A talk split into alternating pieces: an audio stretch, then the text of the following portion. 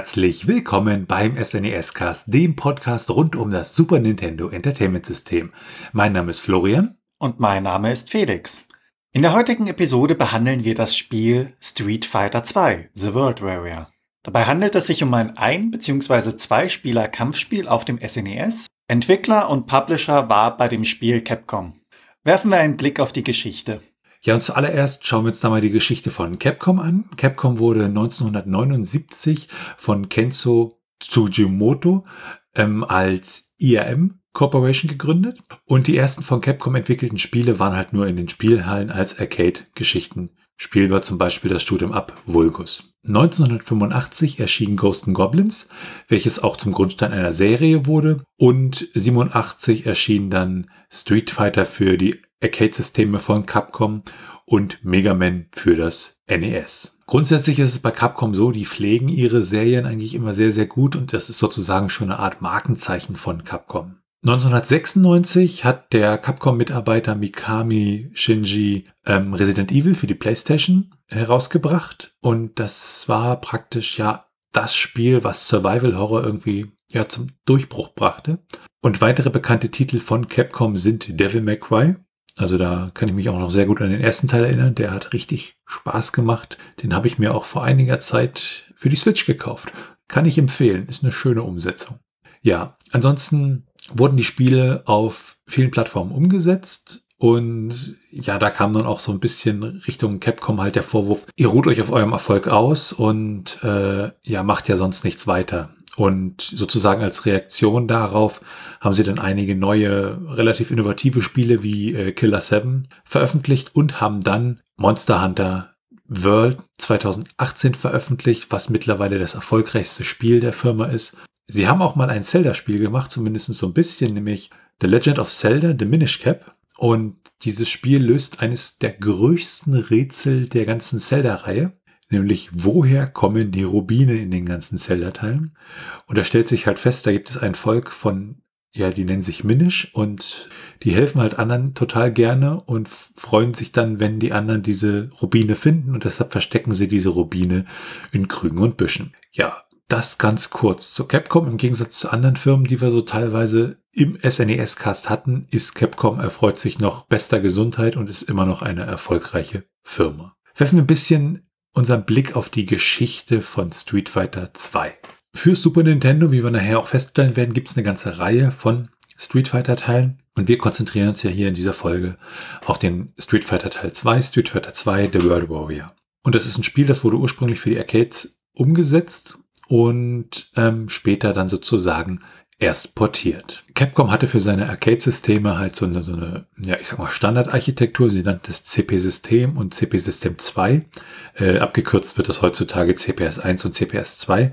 Und effektiv war da eine Motorola 68000 drin. Ähm, die lief auf 10 Megahertz und äh, manche hatten dann auch eine mit 12 Megahertz und ein Z80 sozusagen als Co-Prozessor beziehungsweise als äh, äh Secondary Chip CPU.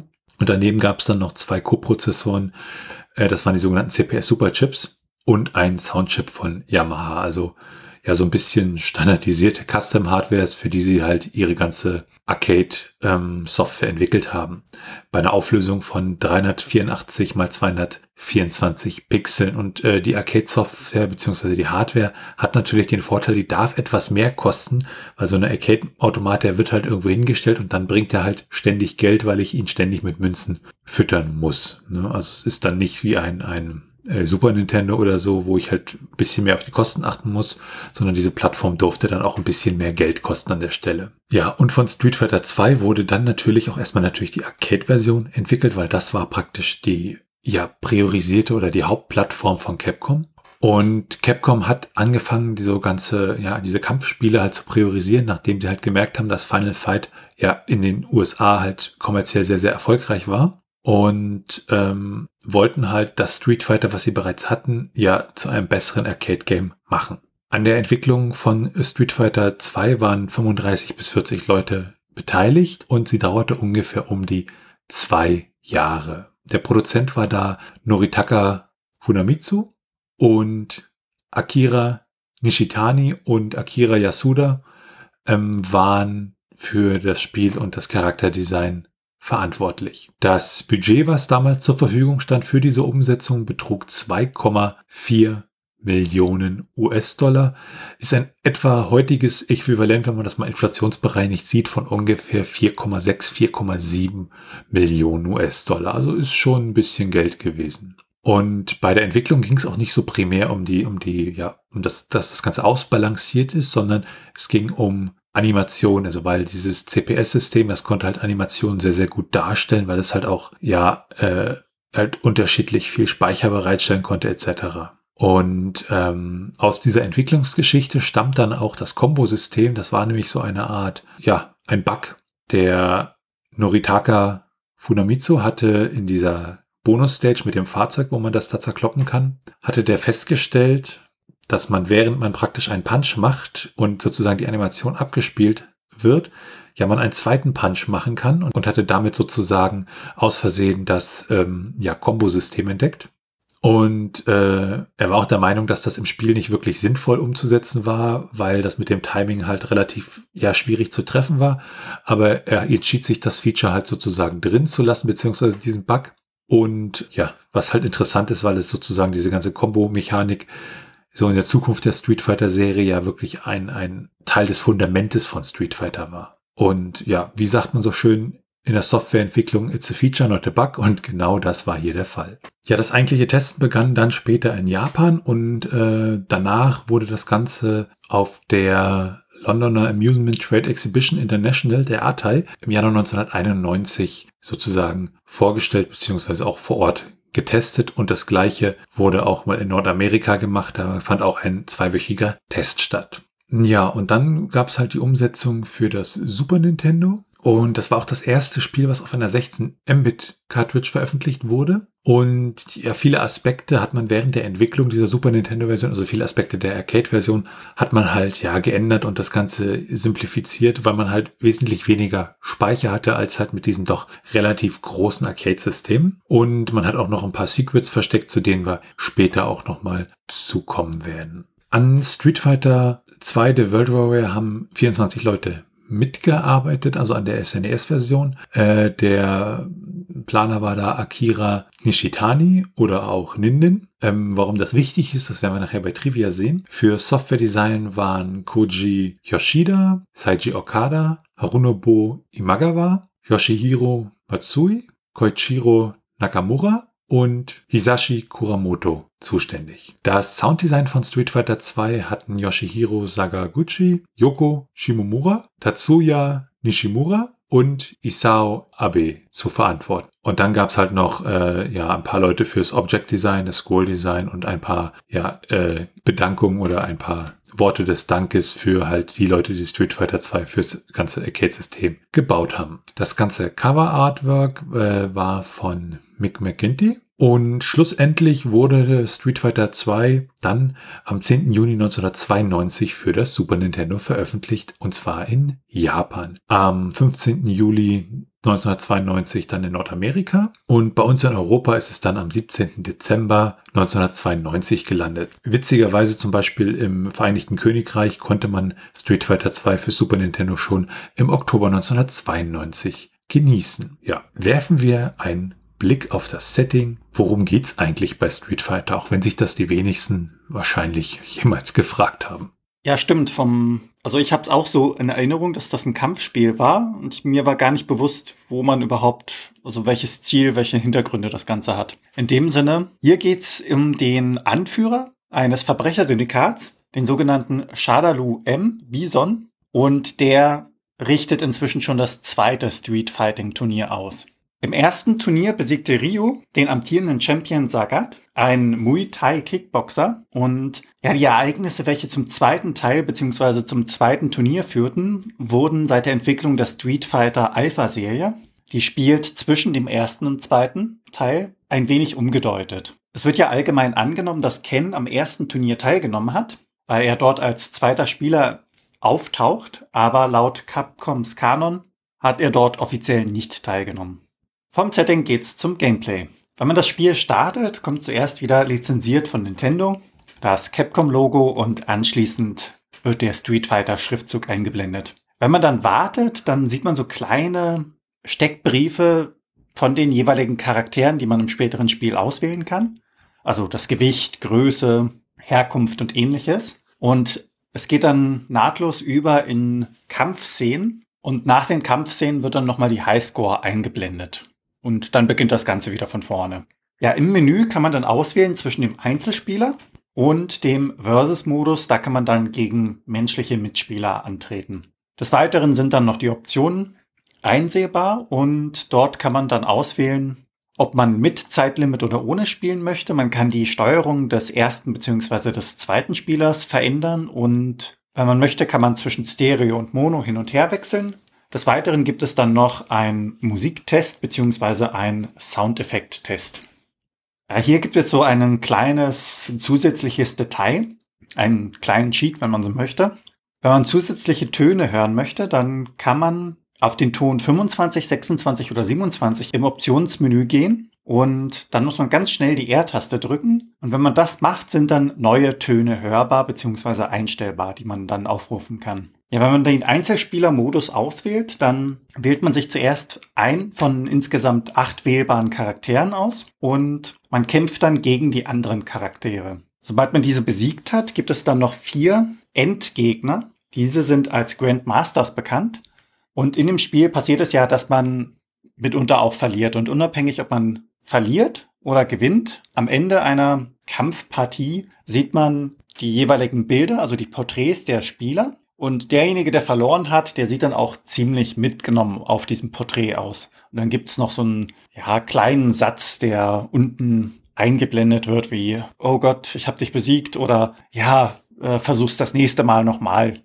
So in die Richtung geht das Ganze dann. Bei den Grandmasters, also diese vier Endgegner, da ist einer schon dabei, den man aus dem ersten Street Fighter Teil kennt, und zwar Sagat. Grundsätzlich gestaltet sich das Ganze so, dass man seinen Kämpfer auswählt, dann in einer jeweiligen Stage landet. Das sieht man so auf so einer kleinen Weltkarte. Da fliegt man mit so einem ziemlich kleinen Flugzeugsymbol immer hin und her. Das sind dann die jeweiligen Stages und es wird dann heruntergezählt, der Kampf beginnt. Man sieht auf der linken oberen Seite seinen Energiebalken, ein Stück drüber dann die Highscore, also die Punkte, die man gemacht hat. Und auf der rechten Seite ist das gespiegelt für den Gegner. In der Mitte sieht man einen Timer, der von 99 Sekunden, wenn er angestellt ist, runterzählt. Man muss insgesamt zwei Runden von dreien gewinnen. Dann kommt man weiter in das nächste Land, die Stage wechselt und das Ganze geht von vorne los. Dabei kann es allerdings auch vorkommen, dass man ein Unentschieden erreicht. Dann ist es so, dass beim Einspielermodus gewinnt dann der NPC leider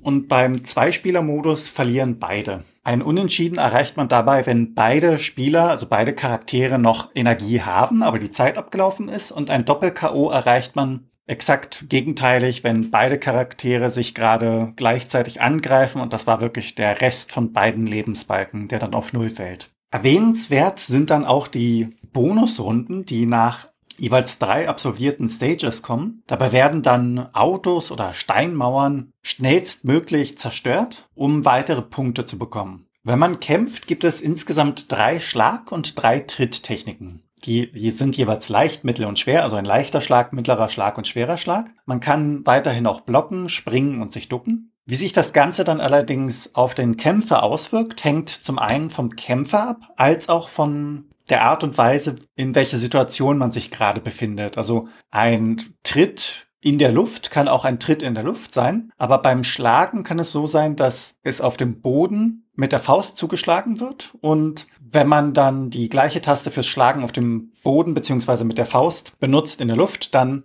wird das ein ganz anderer Schlag. Das heißt, je nach Situation hat man dann einen unterschiedlichen Schlag beziehungsweise dieselbe Taste kann sich unterschiedlich auswirken. Jeder der acht Charaktere hat dann noch Spezialmoves, also zum Beispiel können sie Feuerbälle schleudern oder Elektrizität durch ihren Körper leiten und das dann als Angriffswaffe beziehungsweise als Abwehr benutzen. Bewegen tun sich die Charaktere dabei in acht Richtungen, das heißt Norden, Osten, Süden, Westen, beziehungsweise oben, unten, links, rechts und die jeweiligen Diagonalen dazu, also die Zwischenräume oben, rechts, unten, links und so weiter. Ziel des Spiels ist es dann, die anderen Charaktere zu besiegen und schlussendlich dann auch die Grandmaster. Ja, aber beleuchten wir einmal die Charaktere ein wenig näher. Wie gesagt, es gibt acht Charaktere insgesamt und zwei davon sind aus dem ersten Teil bereits bekannt. Das sind Rio und Ken. Und dann gibt es noch sechs weitere internationale Charaktere. Ja, Ryu ist ein japanischer Kampfsportler und der macht das Ganze nicht für den Ruhm oder irgendwie das Preisgeld oder ähnliches, sondern der macht das dafür, dass er selbst stärker wird. Er lebt für den Kampf. Er sucht sich immer neue Herausforderungen, um seine Kampfkunst zu perfektionieren. Das ist sein höchstes Ziel. Dann gibt es den aus Japan stammenden E. Honda. Das ist ein Sumo-Ringer und er möchte den negativen Ruf des Sumo-Rings verbessern, indem er dort dann die anderen besiegt und somit zeigt, wie stark Sumo-Ring eigentlich sein kann. Dann gibt es Blanca. Das ist so ein, ja, bestienartiger Mutant, der aus Brasilien stammt, beziehungsweise genauer gesagt dem Dschungel in Brasilien. Er ist dort aufgewachsen und sieht auch, ja, tierähnlich aus, so teilweise mit starken Fell oder starkem Haarwuchs. Man kann das nicht wirklich genau unterscheiden. Und er nimmt an dem Turnier teil, um mehr über seine Vergangenheit, über die er nichts weiß, herauszufinden.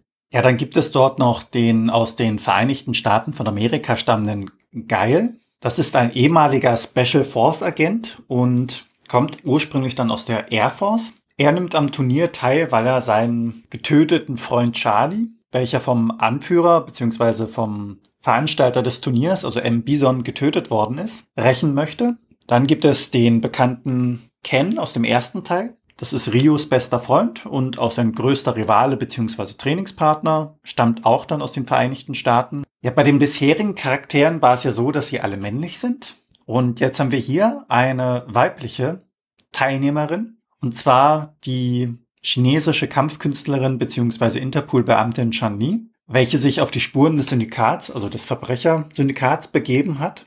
Denn sie ist der festen Überzeugung, dass einer der Grandmasters ihren Vater getötet hat und das ist ihre Motivation, um an diesem Turnier teilzunehmen. Daneben gibt es noch den aus der Sowjetunion stammenden Zangief. Das ist ein professioneller Wrestler und Sambo-Kämpfer, der beweisen will, dass die sowjetische Stärke die stärkste Form der Stärken ist, die es gibt. Und dies zeigt er, indem er insbesondere amerikanische Gegner mit bloßen Händen besiegt. Der letzte auswählbare Charakter ist dann der aus Indien stammende Dalsim. Das ist ein feuerspeiender Yogameister. Er ist zwar Pazifist, möchte das Geld, was er im Kampf verdient, also durch dieses Turnier, allerdings dazu benutzen, um Menschen aus der Armut zu befreien. Also deshalb überwindet er sein Pazifistentum.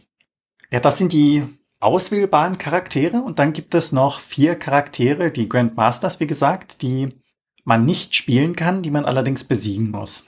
Zum ersten trifft man da auf den aus den Vereinigten Staaten von Amerika stammenden Balrog. Das ist ein amerikanischer Boxer mit einem ähnlichen Aussehen wie Mike Tyson. Er und er hat eigentlich teilgenommen oder er hat sich dieser Organisation angeschlossen, um leichtes Geld zu verdienen. Dann gibt es als zweites den aus Spanien stammenden Vega. Das ist ein Stierkämpfer, der mit einer Klaue angreift, zusammen mit einem einzigartigen Ninjutsu-Stil. Und seine Motivation ist ziemlich übel, denn er ist eitel und möchte hässliche Menschen aus der Welt schaffen. Als drittes gibt es dann den aus Thailand stammenden Sagat. Das ist ein Muay Thai Kickboxer und ehemaliger Gewinner des ersten Turniers. Die Wunde, durch die er im ersten Turnier besiegt worden ist, sieht man ihm auch an. Das ist eine tiefe Wunde in seiner Brust. Und als letztes trifft man dann auf den Anführer, M. Bison. Dieser greift mit einer mysteriösen Psychopower-Kraft an. Und sobald man diesen besiegt hat, hat man auch das Spiel in dem Sinne in der Einzelspieler-Kampagne beziehungsweise im Einspielermodus beendet. Man sieht dann ein Bild der Gewinnerzeremonie ein Text wird eingeblendet. Man sieht allerdings auf diesem Bild nur den zweiten und dritten Platz. Dann fragen sich die Leute, die dort zugeschaut haben, wo denn eigentlich der Erstplatzierte ist. Und der fehlt. In diesem Fall ist das Rio gewesen. Man sieht dann das Ende weiterhin von ihm, wie er auf einem Feldweg entlang geht, entgegen der Sonne. Und dies macht er dann, um sich einer neuen Challenge zu stellen. Denn wie gesagt, in seiner Charakterbeschreibung, der Kampf und die Herausforderung ist alles. Er möchte ja seine Kampfkunst weiter perfektionieren. Man sieht ihn dann danach in einer Szene, wie er unter einem Wasserfall trainiert. Und während man diese Szene sieht, kann man ein dreistelliges Kürzel eingeben, um sich in der Highscore zu verewigen. Sobald man diese dann bestätigt hat, sieht man diverse Kampfszenen aus den unterschiedlichen Stages mit unterschiedlichen Charakteren und die Namen der Beteiligten des Spieles werden eingeblendet. Und ganz, ganz zum Schluss gibt es dann noch ein schönes Gruppenfoto aller Charaktere, also aller Ingame-Charaktere, die man besiegt hat, als auch die man spielen konnte. Und es wird einem zum Sieg gratuliert. Je nachdem, welchen Charakter man spielt, bekommt man ein unterschiedliches Ende. Man hat dann in dem Sinne acht unterschiedliche Enden und man bekommt acht weitere Enden, wenn man das Spiel auf der höchsten Schwierigkeitsstufe mit dem jeweiligen Charakter einmal durchspielt. Aber schauen wir uns einmal an, wie man die Charaktere dann im Spiel überhaupt steuert. Ja, mit dem Steuerkreuz bewegt man sich hauptsächlich. Das heißt, mit oben springt man, mit rechts oben springt man nach vorne, mit rechts geht man nach rechts und mit links geht man dann zurück. Wenn man sowohl rechts als auch unten drückt, kann man sich hinhocken und aggressiv zuschlagen, also aus der Hocke heraus. Unten ist dann das Kriechen und links unten wäre dann das defensive Kriechen. Und dann gibt es noch als letztes von den acht Richtungen links oben, da springt man dann in dem Sinne zurück.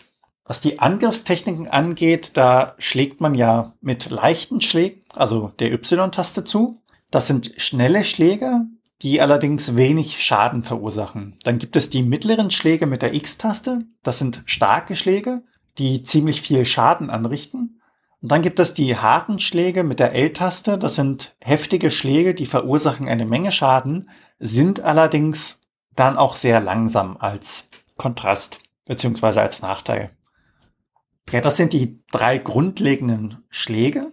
Und das gleiche Konzept gibt es dann auch bei den Fußtritten. Den leichten Kick, wenn man so möchte, leichten Fußtritt, gibt es mit der B-Taste. Das sind auch wieder sehr schnelle Tritte, allerdings mit wenig Schaden. Dann gibt es den mittelstarken Angriff mit dem Fuß mit der A-Taste. Das ist so ein kleiner Vorwärtskick, der ist stark und recht schnell. Und dann gibt es den harten Tritt mit dem, mit der rechten Schultertaste. Dieser ist dann auch sehr stark, aber wieder als Nachteil sehr langsam.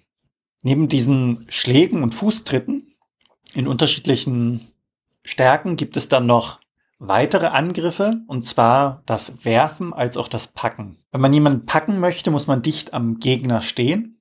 Und das unterscheidet sich auch ein wenig von Charakter zu Charakter, wie man das Ganze macht. Was das Packen angeht, da als Beispiel sei Blanca genannt. Wenn Blanca an jemanden rangeht, dann kann er diesen packen und beißt ihn dann mehrfach in den Kopf. Ja, und dann gibt es die Grafik und den Sound, die das Ganze noch untermalen. Wenn man sich Street Fighter 2 für Super Nintendo anschaut, ähm, dann kann man das natürlich jetzt anfangen mit der Arcade-Version zu vergleichen, aber wir bewerten das mal, ja, ich sag mal, im Super Nintendo-Kontext.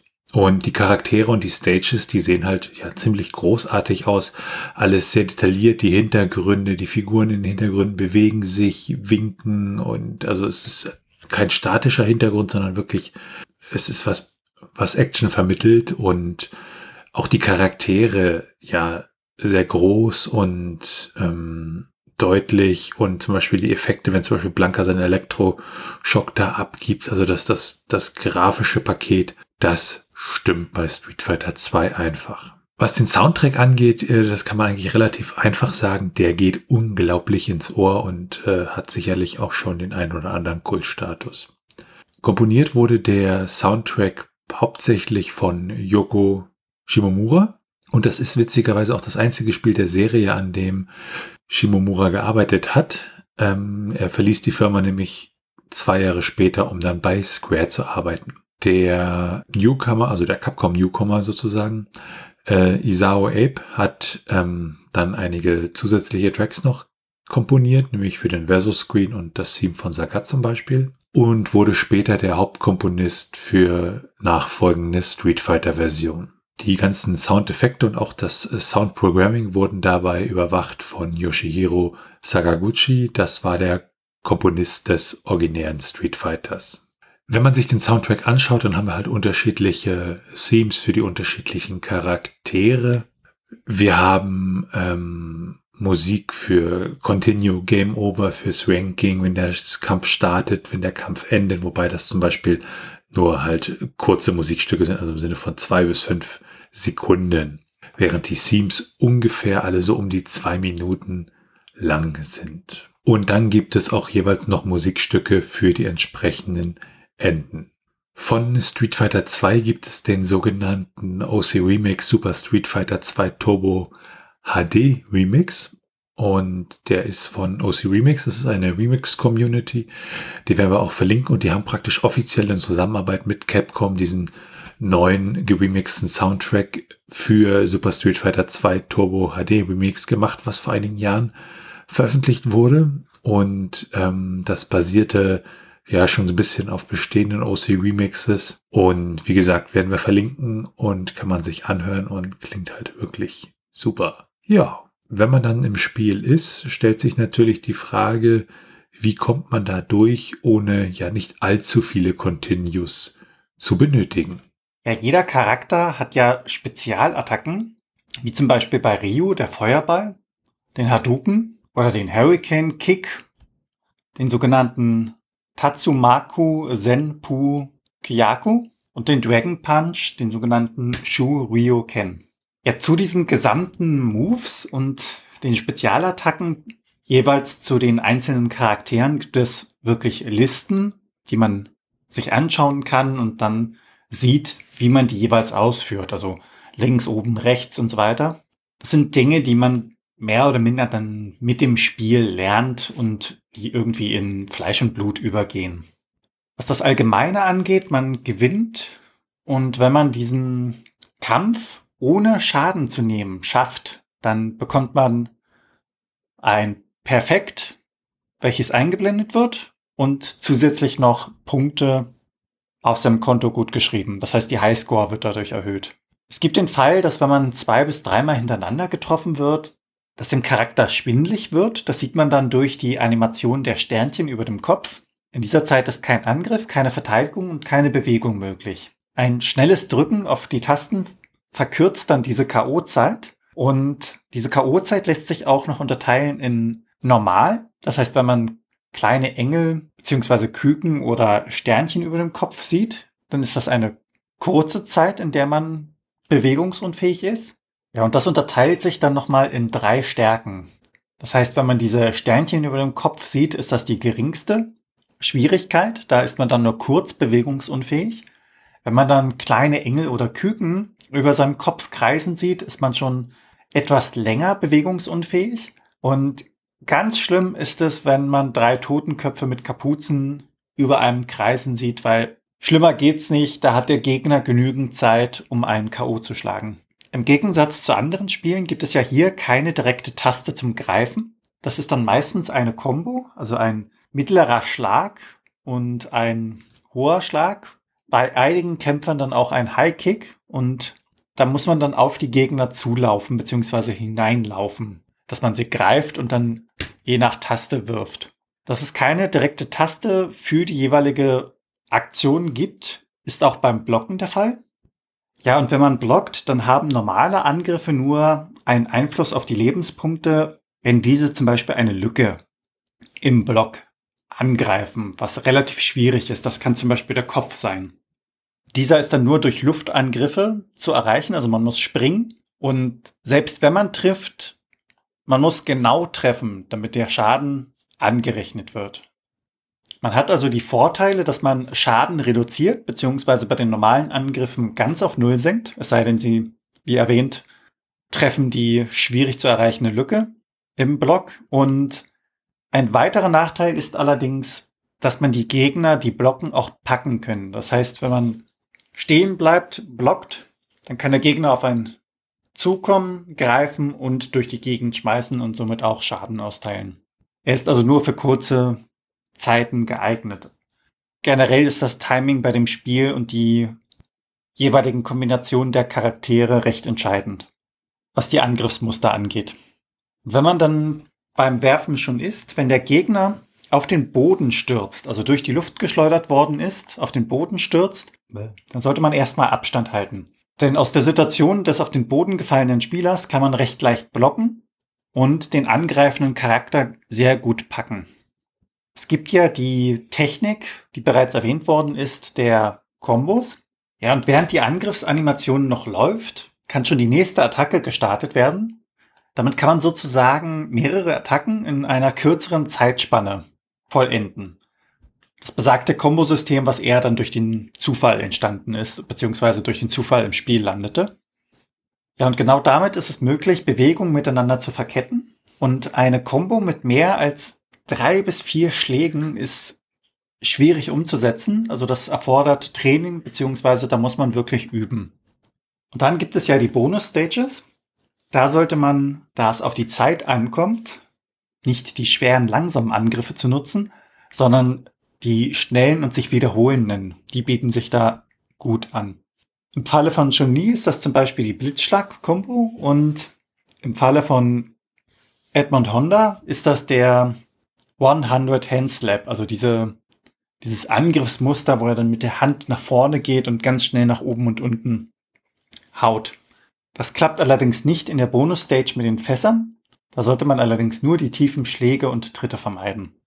Ja, und Street Fighter 2 hält ja auch eine ganze Anzahl an Cheats und Geheimnissen für uns bereit. Das fängt damit an, dass man die ähm, Charaktere mit unterschiedlichen Farben benutzen kann. Dazu muss man dann, wenn das Capcom-Logo praktisch eingeblendet wird, eine gewisse Tastenkombination drücken. Und das gleiche gibt es auch, wenn man im äh, Versus-Modus mit dem gleichen Kämpfer spielen möchte. Auch hier muss man während des Capcom-Logos halt eine gewisse Tastenkombination drücken. Und ein entsprechender Sound bestätigt dann, dass das Ganze funktioniert hat. Bei der Geschichte mit den Farben, das ist eine Geschichte, die kommt aus der Champions Edition von Super Street Fighter 2 und die ist ein bisschen später als Super Street Fighter 2 The World Warrior herausgekommen. Aber da das ja alles Portierungen der Arcade-Version sind, konnte man natürlich solche Änderungen, Schrägstrich Verbesserungen hier auch mit rübernehmen. Dann kann man sich die Charakterprofile anschauen, wenn man auf dem zweiten Controller L und R drückt und sich äh, gerade die Profile halt anschaut. Im Spiel selber ist ein äh, Graphic Viewer versteckt. Den kann man mit einem Action Replay Code zum Beispiel aktivieren. Und das ist dann so ein, so ein simpler Grafik-Viewer, äh, wo man sich halt die Grafiken des Spiels angucken kann und kann dann mit hoch und runter durch die entsprechenden Grafiken scrollen, kann mit links und rechts die Paletten wechseln und kann mit X ähm, die Background Layer aktivieren und mit A das Mirroring ähm, auf der horizontalen und vertikalen Achse aktivieren. Und mit wieder L und R kann man äh, wieder zurück zum Spiel kommen. Wobei hier die Hintergrundlayer nicht richtig zurückgesetzt werden, so dass ähm, sie in der aktuellen Spielrunde dann halt ein bisschen kaputt aussehen. Im ROM selber gibt es eine ganze Menge von Text, der heißt NIN417 und das bezieht sich ja auf den Game Designer Akira Nishitani, kurz Ninden, und das 417, das bezieht sich auf das Bilddatum. Es gibt im Spiel auch eine Reihe von äh, Easter Eggs, zum Beispiel, wenn Chan Li jede Runde perfekt gewinnt in der höchsten Schwierigkeitsgrad, dann sagt sie halt ähm, auf dem Endscreen mit allen Charakteren, also dieses, ja, ich sag mal, Familienfoto, was Felix vorhin schon mal angedeutet hat, sagt sie, Yata. Man kann ja in den Optionen die Controller Konfiguration einstellen. Und wenn man einen Charakter ausgewählt hat und das Flugzeug praktisch anfängt zu fliegen, dann kann man, wenn man die Select-Taste einen Moment länger drückt, nochmal die Konfiguration für die Steuerung für diesen Player sozusagen einstellen. Ansonsten gibt es für Emulatoren und Module wie das Game Genie und das Pro Action Replay eine ganze Menge an Cheatcodes, zum Beispiel für Unverwundbarkeit, oder dass sich die Spieler schneller bewegen oder bestimmte Special Moves schneller sind oder der Dragon Punch zum Beispiel höher geht oder dass man immer gegen einen den gleichen Gegner kämpft das ganze Turnier lang. Man kann die Zeit manipulieren, dass man zum Beispiel 90 Sekunden pro Runde hat oder 70 oder 40.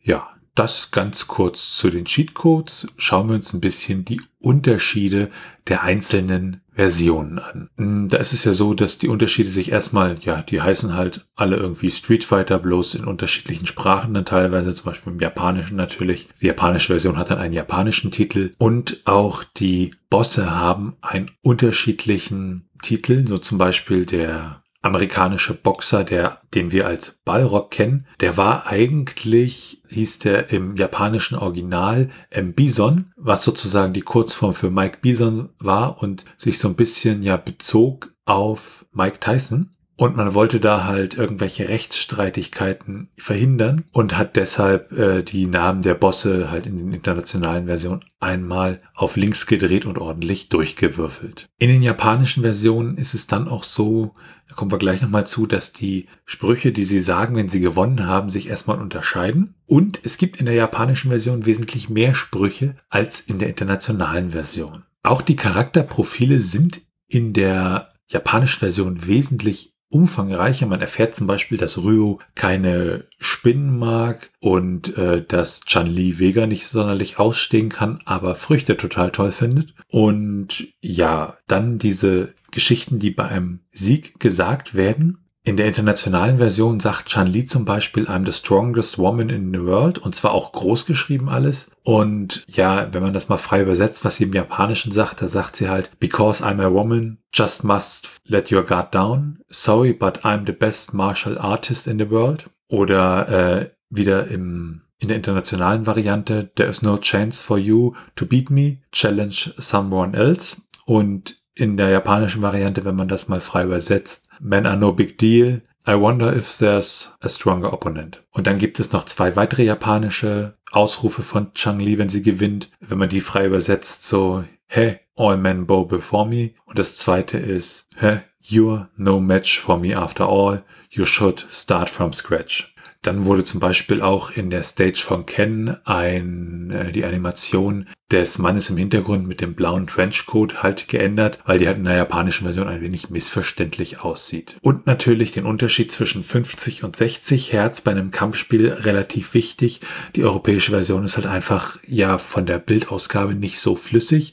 Das heißt, hier wird immer die 60 Hertz, also die NTSC-Variante, also entweder die Variante für Nordamerika oder die japanische Variante bevorzugt. Von Street Fighter 2 gab es auch unterschiedliche Prototypen, die mittlerweile das Licht der Welt erblickt haben. Einer dieser Prototypen ist vom 13. April 1992 und äh, er könnte aber auch vom 3. April 1992 sein, weil in die Informationen im ROM sagen, das ist der 3. April, aber auf den EPROMs direkt, also auf dem Prototypen in Hardware, wurde halt der 13. April 1992 draufgeschrieben. Im Grunde ist dieser Prototyp fast identisch mit der fertigen US-Version. Allerdings gibt es ein paar kleine Änderungen. Einmal zum Beispiel steht ja sehr viel in der fertigen ROM-Version dieses 417-NIN, 417-NIN ganz oft als ja Fülltext drin. Und in der Prototyp-Version steht da 4.3-NIN drin, was halt wieder auf das Bilddatum hinweist, nämlich den 3. April. Und in dieser Version gibt es ähm, ja auch Textänderungen, die halt durch die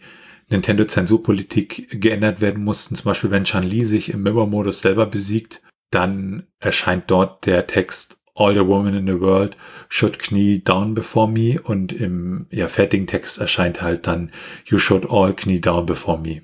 Und dieser Prototyp, also der, die, die Hardware-Geschichte, wo der Prototyp drauf war, das ist auch ein relativ, ja, einzigartiger PCB. Also das ist jetzt kein Standard-Prototyp-Dingens, sondern das ist schon, ja, sehr viel handgelötet gewesen, nenne ich es mal. Daneben gab es dann in den Gigaleaks von Nintendo, die wir im Juli 2020 hatten, noch einen relativ späten Prototypen von Street Fighter 2. Äh, der befand sich, wen es interessiert, im Quelltext zu A Link to the Past und da gab es dann drei nee Quatsch, vier Hex-Dateien. Wenn man die zusammengepackt hat, hatte man plötzlich dieses Street Fighter ROM. Und dort sind die Demo-Kämpfe auch ein bisschen anders. Die fangen nämlich etwas früher an und laufen auch ein bisschen anders. So ist zum Beispiel der Kampf gegen Zangief, den Ryo da führt, wesentlich ausgeglichener, was den verursachten Schaden halt angeht. Und im Soundtest kann in dieser Version das äh, Theme gespielt werden, was bei den Credits dann läuft. Und ähm, wenn am Ende dann kommt Thanks for Playing, diese Message, da ist es im fertigen Spiel halt so, da muss dann ein Player-Input erfolgen und erst dann wird halt zurückgefadet zum Titelscreen. Und in dieser Version ist es halt so, dass das sofort passiert. Dann gab es ja noch so das schöne Gericht, man nannte das äh, ja im Deutschen das äh, 10 zu 0 Matchup. Das heißt, dass man mit Zangief in halt 10 Kämpfen, die aufeinander folgen, immer gegen Honda gewinnen kann, weil Zangief halt einen extrem guten Vorteil hat und er kann halt diese Spezialattacken, diesen Spinning Pile Driver ausführen und damit Honda direkt außer Gefecht setzen, weil Honda da sozusagen eine Schwäche gegen dieses Manöver hat. Und der Grund dafür ist halt, dass der Charakter halt von der Größe her, ja, gut zu diesem Manöver sozusagen im negativen oder positiven, wie auch immer, passt. Und ähm, irgendwann hat äh, da mal jemand Preisgeld ausgelobt und hat gesagt, wenn mir das mal jemand zeigen kann, dann äh, bekommt er 100 Pfund. Und es wurde dann auch ein Video gezeigt, allerdings in einer Beta-Version von Street Fighter 2, wo das noch möglich war. In der fertigen Version wurde das dann praktisch ausbalanciert. Ja, so viel zu den Unterschieden. Und an der Stelle schauen wir doch auch mal wieder ins ROM hinein und gucken uns die technischen Daten an. Ja, bei den technischen Daten, da schauen wir uns ja die Cartridge ein wenig näher an, als auch die Dinge, welche im Code hinterlegt worden sind, unter anderem den internen Header. Ja, was den internen Titel angeht, der heißt hier Street Fighter 2, jeweils mit Leerzeichen, also Street Leerzeichen Fighter, Leerzeichen 2. Und dabei wird das Ganze nicht nur wie bei den meisten ROMs groß geschrieben, sondern es wird wirklich normal geschrieben, das heißt großes S beziehungsweise großes F und und die 2 ist eine wirkliche Ziffer 2, also eine 2, wie man sie kennt, und keine römische 2. Wenn man die Cartridge betrachtet, handelt es sich hierbei um eine 16 Mbit Cartridge und eine Slow-ROM, das heißt eine Zugriffszeit von 200 Nanosekunden. Und bei Street Fighter 2 gibt es, was die technischen Daten angeht, noch eine kleine Besonderheit, denn Street Fighter 2 für das Super Nintendo war die erste 16 Mbit große Cartridge ja, zu dem Zeitpunkt war das dann also die größte, allerdings sollten im weiteren Verlauf der Zeit noch größere Cartridges folgen. Schauen wir uns die Portierung und Nachfolger von Street Fighter an. Ja, was die Portierung und Nachfolger von Street Fighter angeht, die sind durchaus umfangreich, da gibt's wirklich eine Menge. Was die Arcade-Versionen angeht von Capcom, da gab es 1987 das originale Street Fighter, dann 1990 Street Fighter 2010 und ein Jahr später, 1991, dann Street Fighter 2.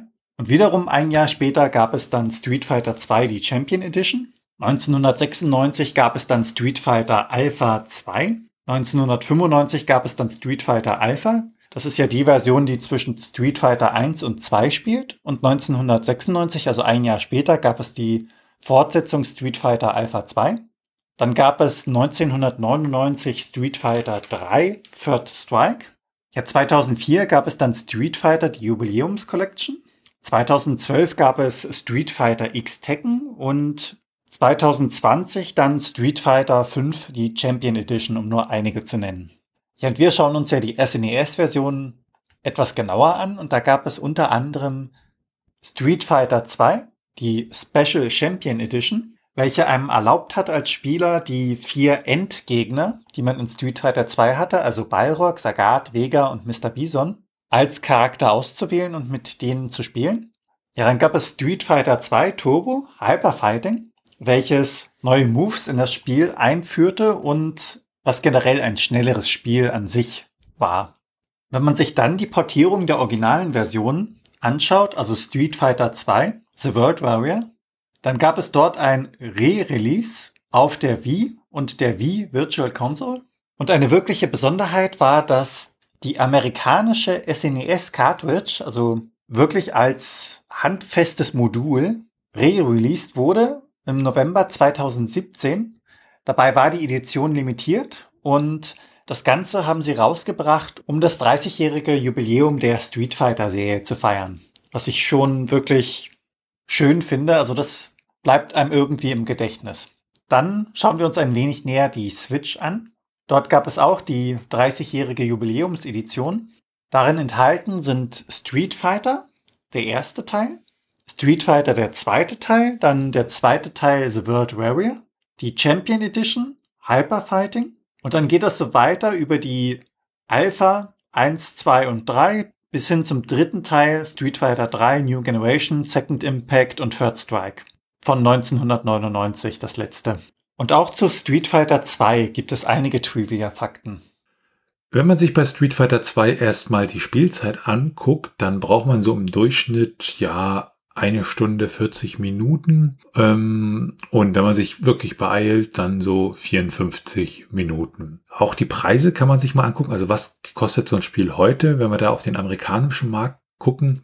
Da kostet das Spiel nur so 15 Dollar, das Komplettpaket ungefähr so 70 Dollar und wenn man es neu kauft, also original verpackt und neu, dann ungefähr um die 2000 Dollar.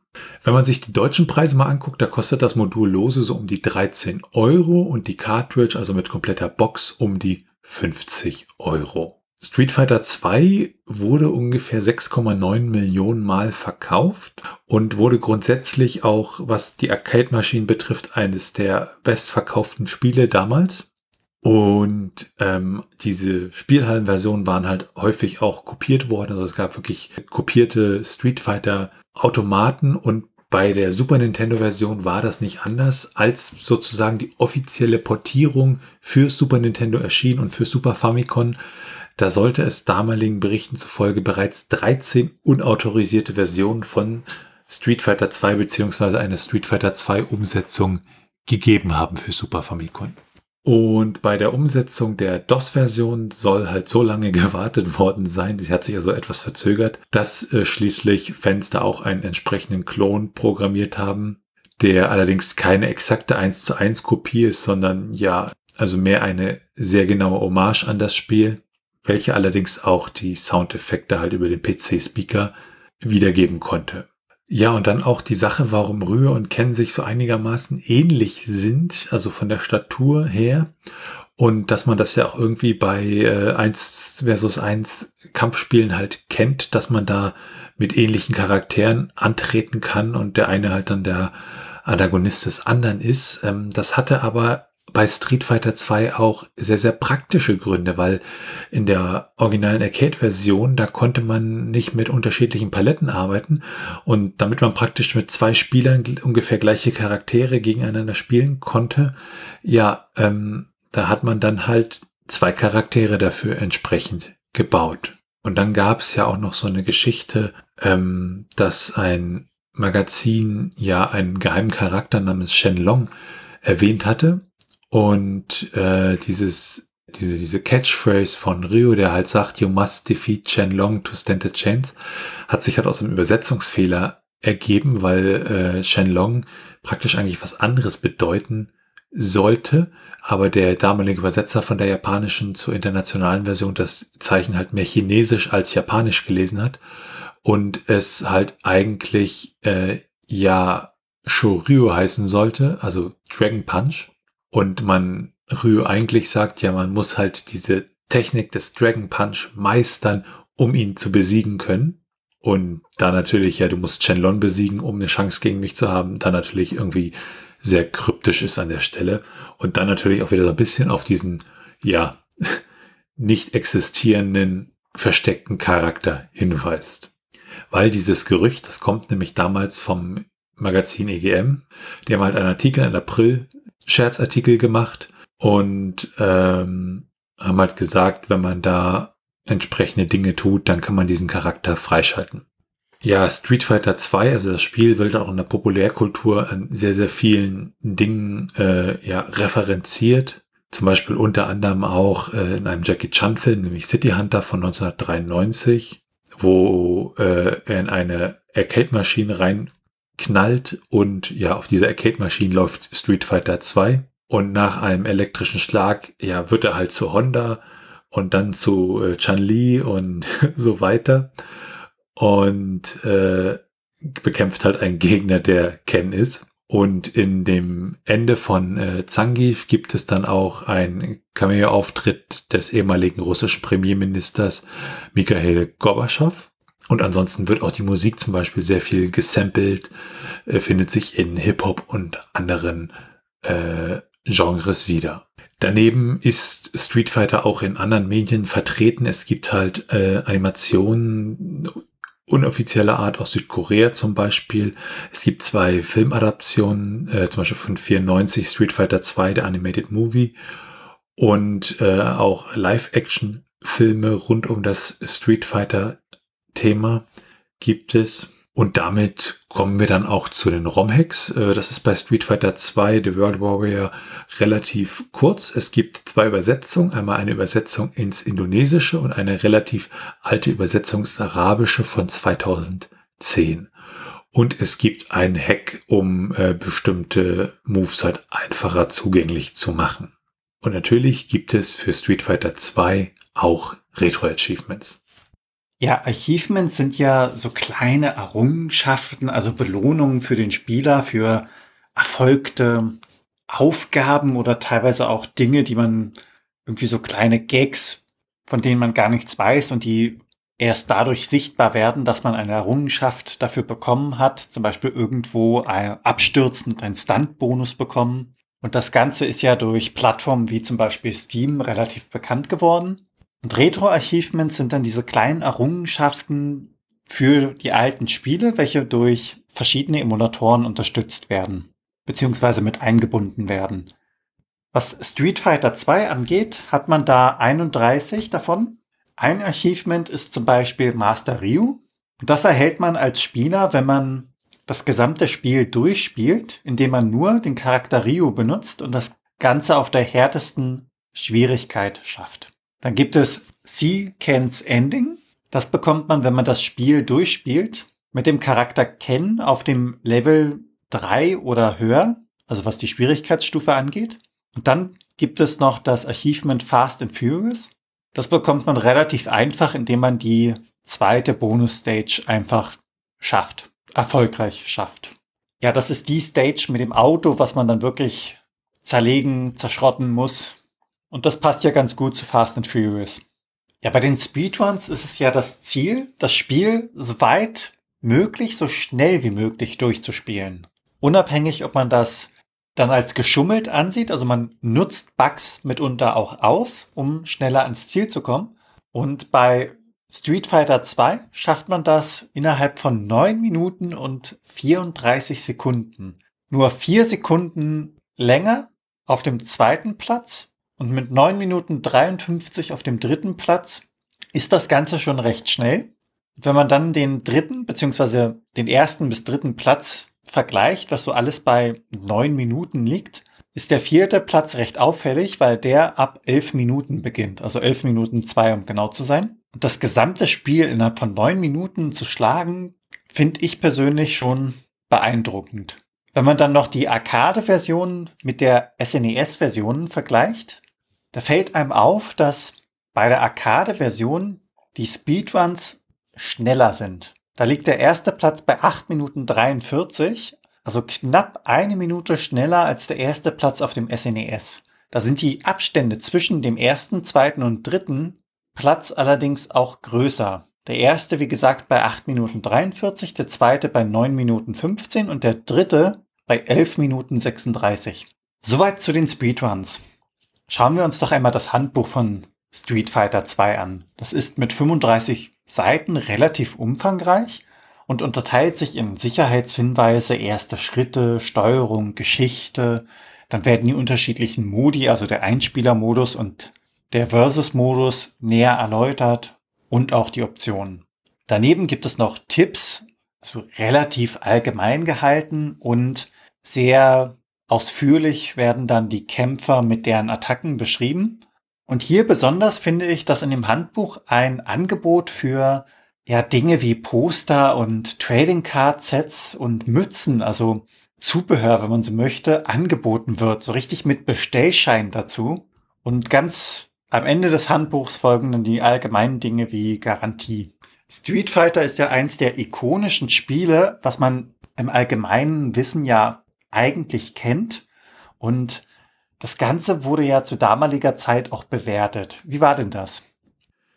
Ja, wenn man sich da mal die Bewertung so anschaut, also die Game Pro aus den USA hat da 20 Punkte vergeben, allerdings von 20 Punkten, was dann natürlich 100 Prozent entspricht. Und das war im August 1900 92 und auch die anderen Bewertungen sehen nicht viel schlechter aus. Also wir haben da 98 von 100 Punkten von der One-Up, allerdings vom 1. April 2005, also eine äh, ja nicht ganz zeitgenössische, sondern schon eher modernere Bewertung.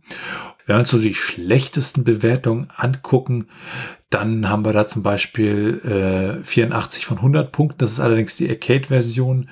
Ähm, genau. Und dann gibt's da halt so Bewertungen, wie zum Beispiel von der Enforce, die hat halt, gesagt hat, äh, wenn du einen SNES bekommst, dann hol dir davon auch eine Kopie. Es ist das Spiel des Jahres. Und Electronic Gambling Monthly hat halt gesagt im Juli 1992, The long-awaited home translation of Street Fighter II is packaged as a nearly perfect translation of the arcade masterpiece. Wobei da die Meinungen auch ein bisschen auseinandergehen, dass halt viele Leute sagen, die die Arcade-Version wirklich kennen, dass diese Portierungen meistens äh, ja doch eher schlecht waren als wirklich gut. Aber äh, da kann man sich dann vielleicht auch vorstellen, wie gut die Arcade-Versionen sein müssen, wenn sozusagen schon die schlechten Portierungen aus unserer Sicht schon relativ gut sind an der Stelle. Ja, auch die Powerplay hat im August 1992 gesagt, dass Street Fighter 2 halt eine absolut geniale Umsetzung des begehrten Automaten ist und dass die Features, wie sie selber sagen, astrein adaptiert wurden und ein irres Spielgefühl vermitteln. Street Fighter 2 hat dann auch unterschiedliche Awards gewonnen. Ähm, bei EGM halt äh, im Juli 1992 den Game of the Month Award. Äh, in der Powerplay vom Februar 1993 den Award für das drittbeste SNES-Spiel im Jahre 1992. Und zum Beispiel GameSpy im Jahr 2001 ja, hat es unter die Top 30 besten Spiele aller Zeiten gepackt. Zusammenfassend kann man sicherlich sagen, dass Street Fighter 2 da wirklich eines der größten Videospiele aller Zeiten ist und sicherlich auch ein sehr, sehr einflussreiches Kampfspiel halt gewesen ist. Und äh, ja, das war jetzt schon so ein bisschen Meinung und da geht's natürlich auch nahtlos weiter. Ich persönlich mochte Street Fighter wirklich sehr und ich habe dann auch im Rahmen dieser Episode halt erstmal versucht rauszufinden, was zur Hölle, welche Version hatte ich eigentlich damals auf dem Super Nintendo wirklich gespielt und war dann halt auch so ein bisschen überfordert von der Fülle an unterschiedlichen Varianten von Street Fighter 2, die es wirklich für Super Nintendo gibt. Bis ich dann halt irgendwann herausgefunden habe, ja, ich habe halt wirklich die Urversion, also Street Fighter 2 The World Warrior gespielt. Und äh, ja, vielleicht, das können wir Felix dann auch nochmal gleich fragen. Also meine Lieblingskämpferin im Spiel, gut, jetzt ist es eigentlich schon raus, ist halt äh, Shang Li. Und äh, ich fand auch immer das Auto zertrümmern ziemlich toll. Und äh, ja, meine Technik beim Street Fighter Spiel auch im Kampf eins gegen eins ist halt immer eigentlich mehr so Button Smashing, wobei mit Chang Li ist es halt dann so, da weiß ich ungefähr, wie die Figur funktioniert, da ist das mit dem Spielen dann einigermaßen ja angenehm und ich mag halt diese Urversion, ich ziehe sie auch den anderen Versionen irgendwie vor. Auch teilweise, weil sie nicht ganz so schnell ist wie die späteren Versionen, die dann rauskamen, die mir, weiß nicht, da die Geschwindigkeit ist da irgendwie ein bisschen seltsam aus meiner Sicht. Äh, ja, und ich denke, auch nach der Episode wird das Spiel ab und an mal wieder im Super Nintendo landen. Wie sieht's bei dir aus, Felix? Erstmal, erste Frage natürlich, was war dein Lieblingskämpfer? Hast du überhaupt einen? Eieieiei, schwierige Frage. Weil, also, ich habe verschiedene ausprobiert und so einen richtigen Lieblingskämpfer hatte ich, soweit ich weiß, nicht. Ich glaube, ich habe so ein bisschen zu Blanka tendiert. Aber das war dadurch, dass ich die Charaktere auch so stark gewechselt habe, habe ich mich nie mit jemanden, ich könnte mich nicht so wirklich einfinden in einen Charakter. Also wenn man einen Charakter wählt und den auch durchspielt, dann bekommt man ja Erfahrung, dann weiß man immer besser, wie man den spielt, wie man damit umgeht und wie man attackiert, wie man verteidigt und ähnliches. Das war bei mir nicht der Fall, weil sich die Charaktere ja voneinander grundlegend eigentlich unterscheiden. Und daher kann ich das mit dem Button Smashing gut verstehen. Und ich habe allerdings dadurch auch relativ schlechte Erfahrungen an dieses Spiel, weil ich eben dadurch, dass ich die Charaktere gewechselt habe, sehr oft auch oft verloren habe. Das Spiel an sich ist allerdings wirklich super, muss man sagen. Die Musik ist wirklich toll. Also das macht Spaß dazu zu hören. Das ist was anderes. Die Soundeffekte finde ich herrlich. Also dieses Sonic Boom zum Beispiel oder Hadouken und bei den Attacken, also bei den Spezialattacken, als auch einfach die Geräusche von den Schritten und Schlägen.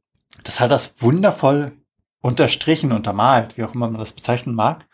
Und was mir so ein bisschen in Erinnerung geblieben ist, ist dieses Grunzen von Blanca, wenn er mal einen Kampf gewonnen hat. Das klingt, also das bringt mich persönlich immer zum Lächeln. Ich weiß gar nicht warum. Von der Grafik her sieht das Spiel auch wirklich klasse aus. Also sowohl die Kämpfer als auch die Hinter Hintergrundzeichnungen, wie sich das Ganze bewegt, also dass man wirklich da so das Gefühl hat, dass es dynamisch ist. Teilweise hat man ja auch irgendwelche Kisten, die dann zerstört werden. Wenn man zum Beispiel einen Charakter draufwirft, das unterstreicht das Ganze wirklich. Also das macht das wirklich, ich bin einfach begeistert von dem Spiel. Das ist ein Spiel, was mir im Gedächtnis geblieben ist und was ich gewissermaßen als Kulturgut einordnen würde. Ja, das Spiel an sich ist ja relativ einfach zu erlernen. Es gibt ein paar Knöpfe, die man drücken kann und es ist allerdings wirklich schwer zu meistern. Da gibt es sehr viele Dinge, auf die man achten muss. Das Timing, die Attacken, je nachdem, ob man sich gerade in der Luft befindet, auf dem Boden oder geduckt ist, unterscheidet sich das natürlich auch. Und bei den Zwischenspielen weiß ich nicht so, das habe ich nicht wirklich begriffen in dem Alter, in dem ich war. Das war so ein Auto zerstören. Was hat das jetzt mit dem Kampfturnier zu tun? Also ja, seine Kampftechniken an einem Gegenstand zu demonstrieren ist schon beeindruckend. Das gibt's ja heutzutage noch, indem man Steinplatten mit der Handkante zertrümmert. Aber ich weiß nicht, ob das so gemeint war. Und das hat für mich damals keinen Sinn ergeben. Das war einfach so eine Zwischensequenz, die ich ganz lustig fand. War mir aber, wie gesagt, nicht darüber im Klaren, warum die überhaupt drin sind. Grundsätzlich habe ich das Spiel wirklich sehr gerne gespielt, auch wenn ich wirklich, wirklich nicht gut darin war. Und damit sind wir am Ende dieser Folge vom SNES Cast. Wenn ihr Fragen, Anmerkungen, Themenvorschläge oder Kritik habt, dann könnt ihr uns gerne schreiben unter info@snescast.de und ja, macht das wirklich gerne. Wir freuen uns immer über eure Themenvorschläge, haben da jetzt mittlerweile auch ein paar bekommen und werden die natürlich auch entsprechend einbauen. Ansonsten könnt ihr uns auf unserer Webseite unter den einzelnen Episoden halt Kommentare zu diesen hinterlassen. Bewertet uns bei Apple Podcasts und anderen Podcast-Portalen und natürlich könnt ihr uns auch persönlich empfehlen. Ihr könnt uns auf Steady unterstützen, da freuen wir uns drüber und es hilft uns, diesen Podcast zu machen. Alles weitere dazu und rund um den Podcast findet ihr unter snescast.de. Tschüssi. Ciao.